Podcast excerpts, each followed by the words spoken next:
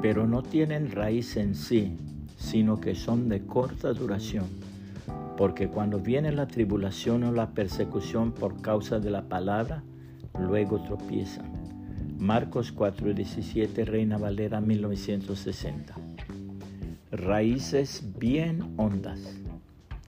Pasado el huracán que abatió muchos pinos en el bosque, un viajero notó que en algunos sitios los que habían quedado en pie no eran precisamente los que parecían ser los más fuertes.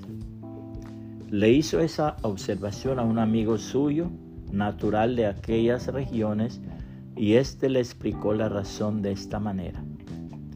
Los que han caído, le dijo, son los que por vivir cerca de los arroyos que cruzan toda esa región, no tienen necesidad de ahondar sus raíces en busca de agua.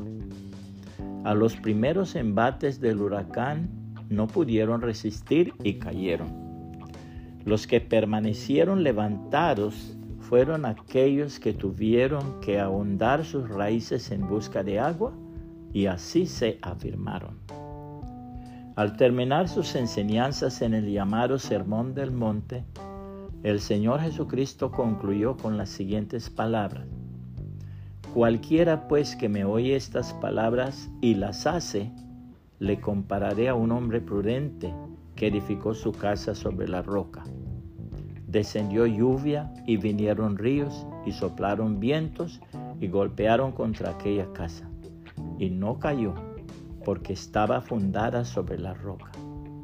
Pero cualquiera que me oye estas palabras y no las hace, le compararé a un hombre insensato que edificó su casa sobre la arena.